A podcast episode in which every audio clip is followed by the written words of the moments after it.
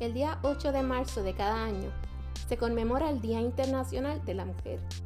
Muchos en los medios y redes sociales hablan acerca de empoderar a la mujer. Sin embargo, una mujer piadosa sabe que su valor proviene de Dios. Ella no habla de empoderamiento, ella habla de rendición a Dios, porque ella reconoce que rendida a sus pies se manifiesta el poder redentor y transformador de Dios en su vida.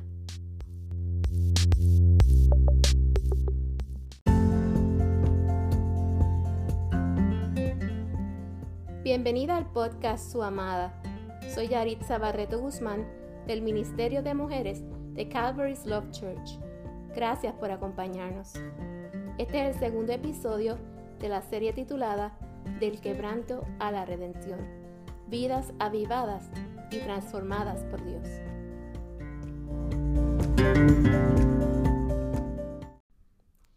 Antes de adentrarnos al mensaje y testimonio de hoy, te invito a que me acompañes en la lectura del siguiente pasaje bíblico que se encuentra en el Salmo 139, versos del 1 al 18 y del 23 al 24.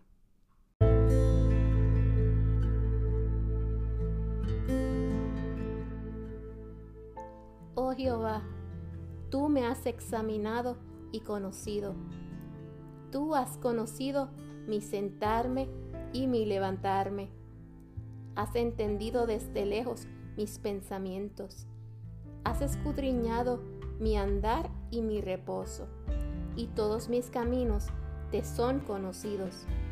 Pues aún no está la palabra en mi lengua, y he aquí, oh Jehová, tú la sabes toda. Detrás y delante me rodeaste, y sobre mí pusiste tu mano. Tal conocimiento es demasiado maravilloso para mí. Alto es, no lo puedo comprender. ¿A dónde me iré de tu espíritu? ¿Y a dónde huiré de tu presencia? Si subiera a los cielos, allí estás tú. Y si en el Seol hiciere mi estrado, he aquí, allí tú estás. Si tomare las alas del alba, y habitar en el extremo del mar, aún allí me guiará tu mano y me asirá tu diestra. Si dijera ciertamente, las tinieblas me encubrirán, aún la noche resplandecerá alrededor de mí. Aún las tinieblas no encubren de ti, y la noche resplandece como el día. Lo mismo te son las tinieblas que la luz porque tú formaste mis entrañas, tú me hiciste en el vientre de mi madre. Te alabaré, porque formidables, maravillosas son tus obras. Estoy maravillado y mi alma lo sabe muy bien.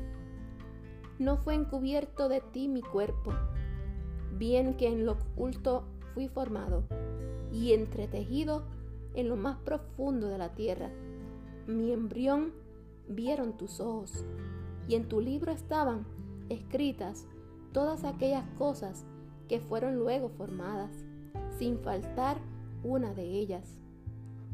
Cuán preciosos me son, oh Dios, tus pensamientos. Cuán grande es la suma de ellos.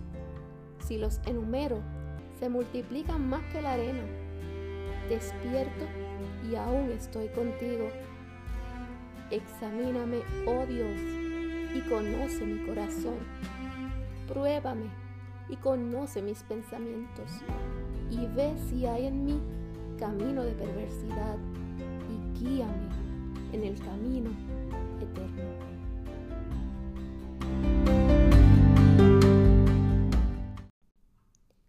El salmo que acabamos de escuchar es un salmo de David y realmente es hermoso cómo nos describe la omnipotencia y omnisciencia de Dios. Nos revela el amor y el cuidado que Dios tiene para nosotros, sus hijos. Él nos ha escogido, nos conoce desde que fuimos concebidos y nos ama como nadie más puede hacerlo. Los últimos dos versos me parecen interesantes y es importante que los leamos cuidadosamente. El salmista le pide al Señor que examine su corazón.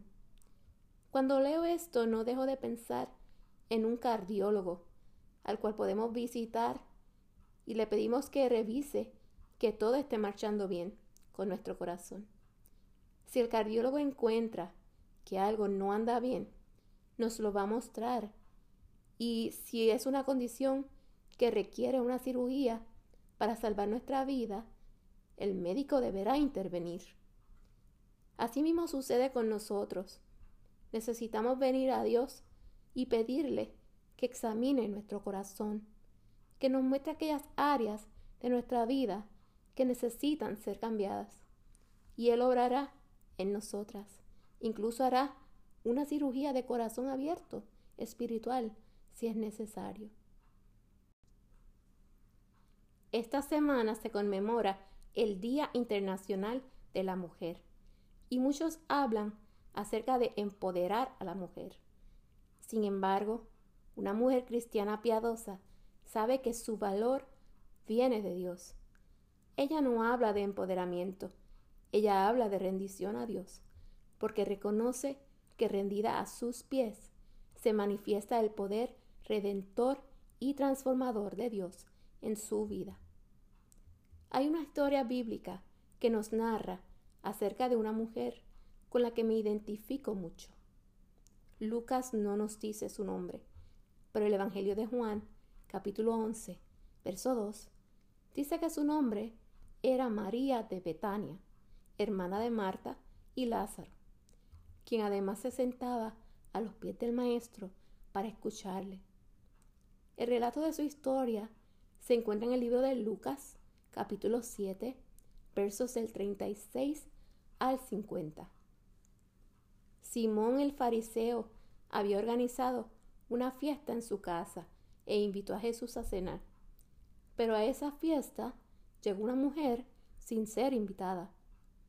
Ella había tenido un encuentro con Jesús y su corazón estaba lleno de gratitud por el Maestro. Se ubicó a los pies del Señor y comenzó a llorar y besar sus pies. Luego se postró más para secar con sus cabellos las lágrimas que habían caído de sus mejillas a los pies de Jesús. Luego rompió un frasco de alabastro que contenía un costoso perfume de nardo puro y ungió, o sea, perfumó los pies del Señor. El perfume llenaba toda la casa. Sin embargo, Simón miraba todo aquel evento con desdén y pensaba, si Jesús supiera quién es esta mujer, ni siquiera permitiera que estuviera aquí. Pero Jesús, sabiendo esto, le contó una pequeña historia, una parábola, de dos siervos que le habían tomado dinero prestado a su señor. Uno le tomó prestado mucho más dinero que el otro. Un día, su señor quien sabía que no les podían volver a pagar, les perdonó a ambos la deuda que tenían. Jesús luego le preguntó a Simón, ¿quién crees que amará más a su Señor? Simón le respondió, al que se le perdonó más su deuda. Jesús le dijo, bien has dicho. Cuando llegué a tu casa, no me lavaste los pies, como era costumbre en esa época pero esta mujer han jugado mis pies con sus lágrimas. No me ungiste, pero esta mujer me ha perfumado. No me diste un beso, pero ella no ha dejado de versar mis pies. Simón el fariseo era un hombre orgulloso. Se creía sabio en su propia opinión y era arrogante. La mujer, por otro lado, se había quebrantado y humillado a los pies de Jesús en actitud de adoración y agradecimiento hacia aquel que había perdonado todos sus pecados. Sin darme cuenta, me estaba pareciendo al Simón de la historia bíblica.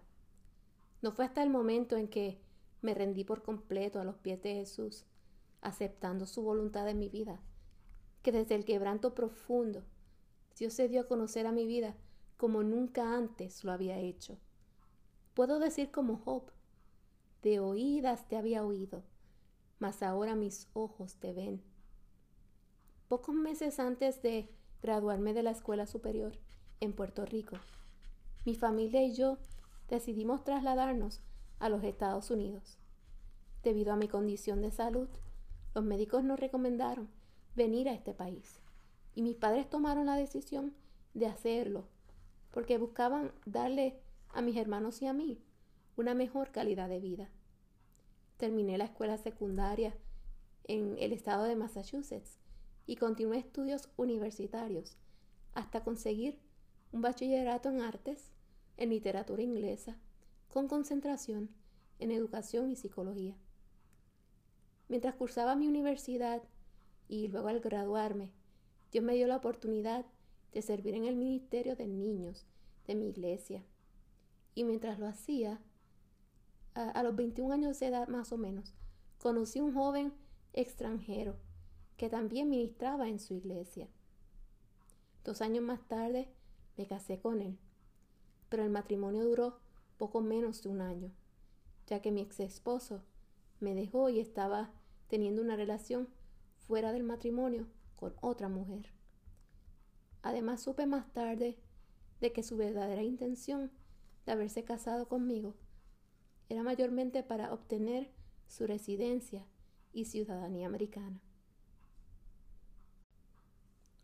Unos dos años después de aquella dolorosa separación, más tarde mi familia decidió regresar a Puerto Rico, sin saber que casi siete años después, un fuerte huracán que azotó nuestra isla nos afectara de tal modo que fue necesario salir de la isla una vez más, ya que mis pulmones se habían comenzado a afectar de manera crónica. Sin embargo, ese año, durante aquel huracán, Dios había comenzado a obrar en mí eh, de un modo distinto.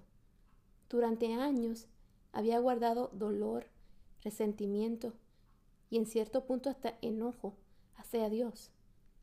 Muy dentro de mí pensaba que Dios podía haber hecho algo para intervenir en mi vida y evitar que yo estuviera enferma o evitar que mi esposo me lastimara tan profundamente el corazón al haberme abandonado. Sentí que si mi esposo no me amaba, tal vez era porque no era lo suficiente mujer, buena o hermosa para nadie más. Creí que nadie más podría apreciarme o valorarme tal y como soy, con mis virtudes y defectos. Olvidaba que Jesús siempre me había amado y valorado al punto de haber dado su propia vida por mí. Mi corazón aún estaba devastado y herido, pero no había rendido completamente esos sentimientos a Dios. Me estaba volviendo un tanto orgullosa al pensar que los demás no merecían perdón por lo que habían hecho. Mi condición espiritual estaba afectando mi relación con Dios, al mismo tiempo que mi condición física se estaba deteriorando. Un día mis pulmones comenzaron a fallar y apenas me daba cuenta de ello. Sin saberlo, mi saturación de oxígeno estaba peligrosamente baja y comencé a hablar algunas cosas que eran incoherentes, lo cual preocupó mucho a mi familia. Además, en las noches mi mamá decía que durante el sueño me costaba respirar normalmente. Llamaron la ambulancia y cuando me tomaron los vitales, se dieron cuenta de que había que llevarme de inmediato a una sala de emergencias. Mi presión arterial estaba demasiado elevada y mi saturación de oxígeno muy baja. Recuerdo muy poco lo que sucedió después.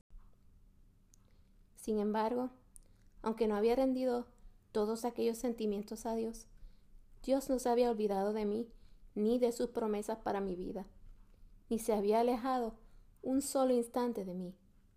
Él siempre estuvo fielmente a mi lado, cuidándome en medio de aquel desierto espiritual en que me encontraba. Eran momentos de angustia, aflicción y quebranto. Pero allí en el hospital al que fui llevada, mientras se libraba una batalla tanto física como espiritual, algo inexplicable sucedía. Recuerdo solo algunos momentos en los cuales tenía lucidez, pero recuerdo claramente que mientras estaba en la camilla esperando para ser atendida, comencé a cantar a viva voz. ¿Cómo lo hacía? La única explicación era que Dios me había tomado para que lo hiciera. Canté una canción que se llama Él vive, que canta la ministra de adoración, Julisa. Mientras cantaba, toda aquella sala de emergencia permaneció en silencio total. Mi madre dice que canté con tal firmeza y entonación que todos los pacientes, médicos y enfermeros, callaron para escuchar. El mensaje de la canción estaba tocando vidas y sanando, pero yo no lo sabía. Al finalizar la canción, invité a todo el que me escuchaba a recibir a Jesús como Salvador. Dios puso en mi corazón llamar a una mujer para que orara por ella. No la conocía, pero la llamé por su nombre, y ella se acercó a mí, a la camilla donde yo me encontraba, y oré por ella. Aquel día ella recibió a Jesús en su corazón. Luego otra mujer se le acercó a mami y le preguntó quién era la persona que estaba cantando como un ángel, pues su esposo que había llegado al hospital con ataques epilépticos estaba siendo sanado en aquel momento. Les cuento esta experiencia no por vanagloria, sino para testificar acerca del poder sobrenatural de Dios. Soy una persona naturalmente tímida y nunca antes había ministrado de esa forma en un lugar público, y mucho menos en la condición en que me encontraba. Casi no podía respirar, pero Dios me dio fuerzas para cantar y ministrar a todo pulmón. Eso solo Dios pudo haberlo hecho. A Dios sea toda la gloria. Después de aquella experiencia, mientras todavía estaba en el hospital, perdí el conocimiento. No conocía ni a mi madre, quien estaba conmigo durante todo aquel tiempo. Era como si mi vista se hubiera sumido en una oscuridad completa. Incluso el médico del hospital le dijo a mi mamá que había sufrido daños irreversibles en mi cerebro y que no volvería a ser la misma. Mami le declaraba que estaba equivocado, porque Dios me iba a volver a levantar. De lo poco que recuerdo de esos momentos, sí sé que no dejaba de orar. Le pedía al Señor que no permitiera que, que perdiera mi mente, pues sabía que en mi corazón aún me faltaba mucho por hacer. Literalmente estaba siendo como la semilla, que para que pueda dar fruto debe ser sepultada en la oscuridad de la tierra y debe romper su capa exterior para que una hermosa planta pudiera germinar. Mi corazón debía ser quebrantado.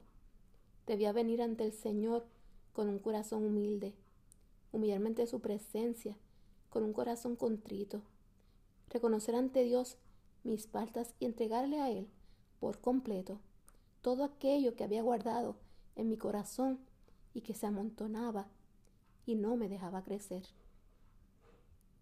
Aunque un día había sido herida profundamente por alguien que amaba, debía comprender que Dios es fiel y justo, que si Él permite que pasemos por un momento difícil, Él nos sostendrá aún en medio de ello. Como les decía, muy dentro de mí tenía amargura y resentimiento. Pero algo muy importante que debía comprender era que yo debía andar por el camino del perdón. El perdón no es un sentimiento, aunque puede involucrar nuestros sentimientos. El perdón es una decisión, un acto de mi voluntad, un acto de fe. Si nosotros no hemos experimentado el poder de Dios, nosotras no podemos ser capaces de perdonar a los demás. Después de una segunda hospitalización en menos de dos meses, el día que salí del hospital, sentí que Dios me estaba permitiendo salir a una nueva vida. Literalmente sentí que salía a una nueva dimensión. Sin embargo, esos primeros días y semanas de aquel proceso de quebrantamiento que estaba viviendo fueron muy difíciles. Recuerdo que mis noches estaban llenas de insomnio y ansiedad.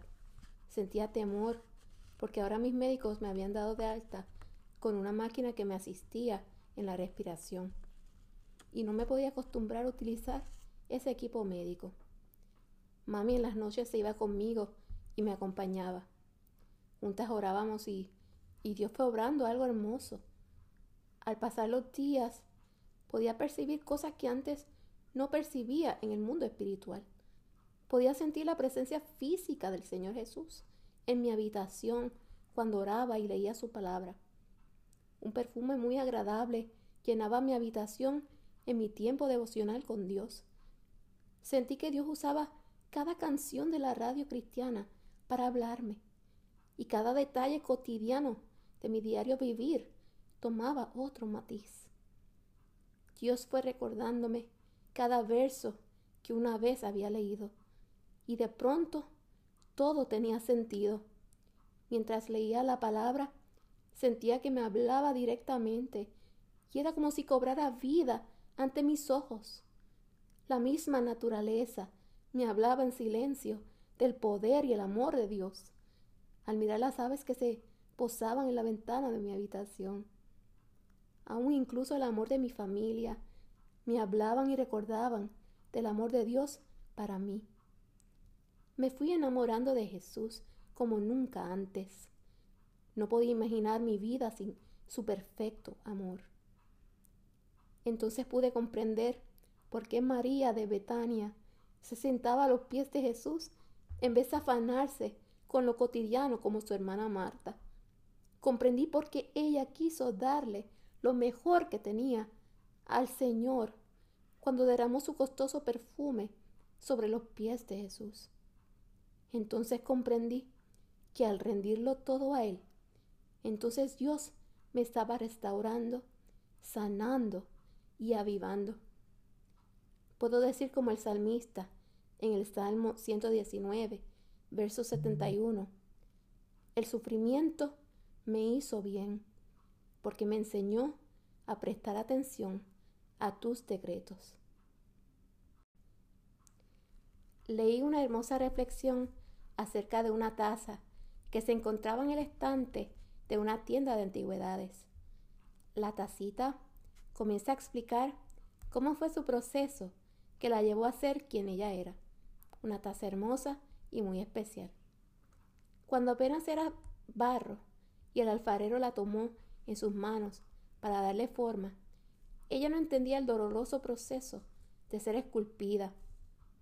Luego fue puesta en el horno a temperaturas muy altas. Ella pensó que ese era el fin. Sin embargo, el alfarero artesano nunca quitó sus ojos de ella y la cuidaba. Al salir de aquel horno, salió más fuerte. Al enfriarse, el alfarero la vuelve a tomar. Esta vez debía pasar su pincel con pintura. Los olores fuertes de la pintura hacían que la tacita pensara que ahora moriría intoxicada. Cuando secó, vio que el alfarero la llevaba nuevamente al horno. Ella no lo podía creer.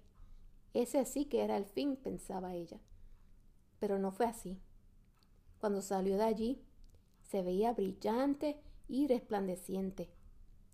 El alfarero la puso frente a un espejo, y cuando ella se vio, no lo podía creer. Se veía hermosa. Había adquirido un alto valor. Ahora tenía un propósito muy especial. Finalmente comprendió que el artesano realmente sabía lo que estaba haciendo y se sentía agradecida porque a pesar del duro y difícil proceso, todo había valido la pena. Dios quiere que confiemos en sus procesos. Dice la Biblia en Romanos que todo obra para bien para aquellos que aman a Dios. No te desesperes cuando te encuentres en una prueba difícil. Jesús mismo sabe lo que es el quebranto. El profeta Isaías describe al Mesías de la siguiente manera. despreciado y desechado entre los hombres, varón de dolores, experimentado en quebranto, y como que escondimos de él el rostro. Fue menospreciado y no lo estimamos. Ciertamente llevó él nuestras enfermedades y sufrió nuestros dolores, y nosotros le tuvimos por azotado, por herido de Dios y abatido. Mas él herido fue por nuestras rebeliones, molido por nuestros pecados. El castigo de nuestra paz fue sobre él, y por su llaga fuimos nosotros curados. Esto se encuentra en Isaías 53, del 3 al 5. Jesús conoce tu dolor porque Él mismo lo experimentó. Así que Él comprende todo lo que tú sientes. No te rindas en esa prueba por la que tal vez te encuentras ahora atravesando. Él te sostiene y te ayudará. No hay problema tan grande que Él no puede manejar, ni tan pequeño que se escape de su atención. Confía en Dios. Primera de Pedro 5.7 dice, Echad toda vuestra ansiedad sobre Él, porque Él cuida de nosotros. Oremos al Señor. Padre, venimos ante tu presencia con un corazón quebrantado. Solo tú sabes lo que hemos atravesado. Solo tú conoces nuestras cargas y nuestro dolor. Por eso te entregamos todo lo que hay en nuestro corazón. Sánanos, restauranos y ayúdanos a ser renovadas en ti. Te pedimos que cumplas tu propósito en nuestra vida, porque sabemos que tus pensamientos son más altos que nuestros pensamientos y tus caminos más altos que nuestros caminos. Gracias por la redención y transformación que recibo solo en Cristo. En el nombre de Jesús. Amén.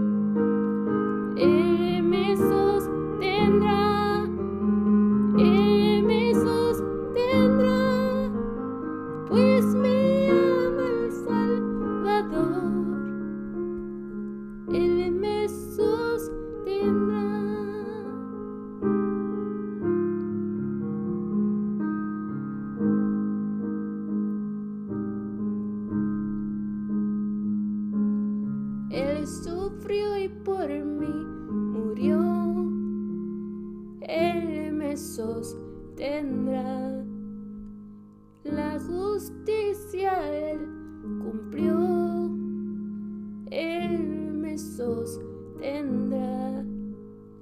Vida eterna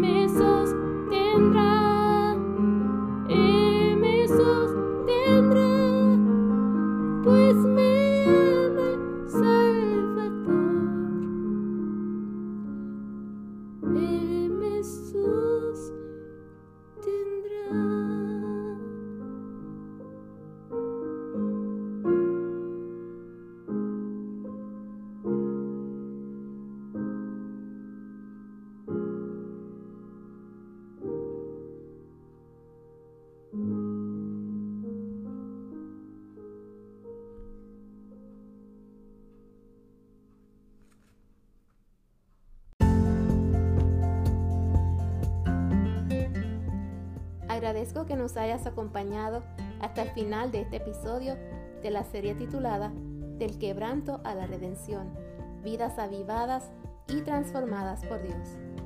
Espero que nos puedas sintonizar nuevamente la próxima semana. Para más información sobre este ministerio, búscanos en Facebook bajo CLC Women's Ministry. Dios te bendiga.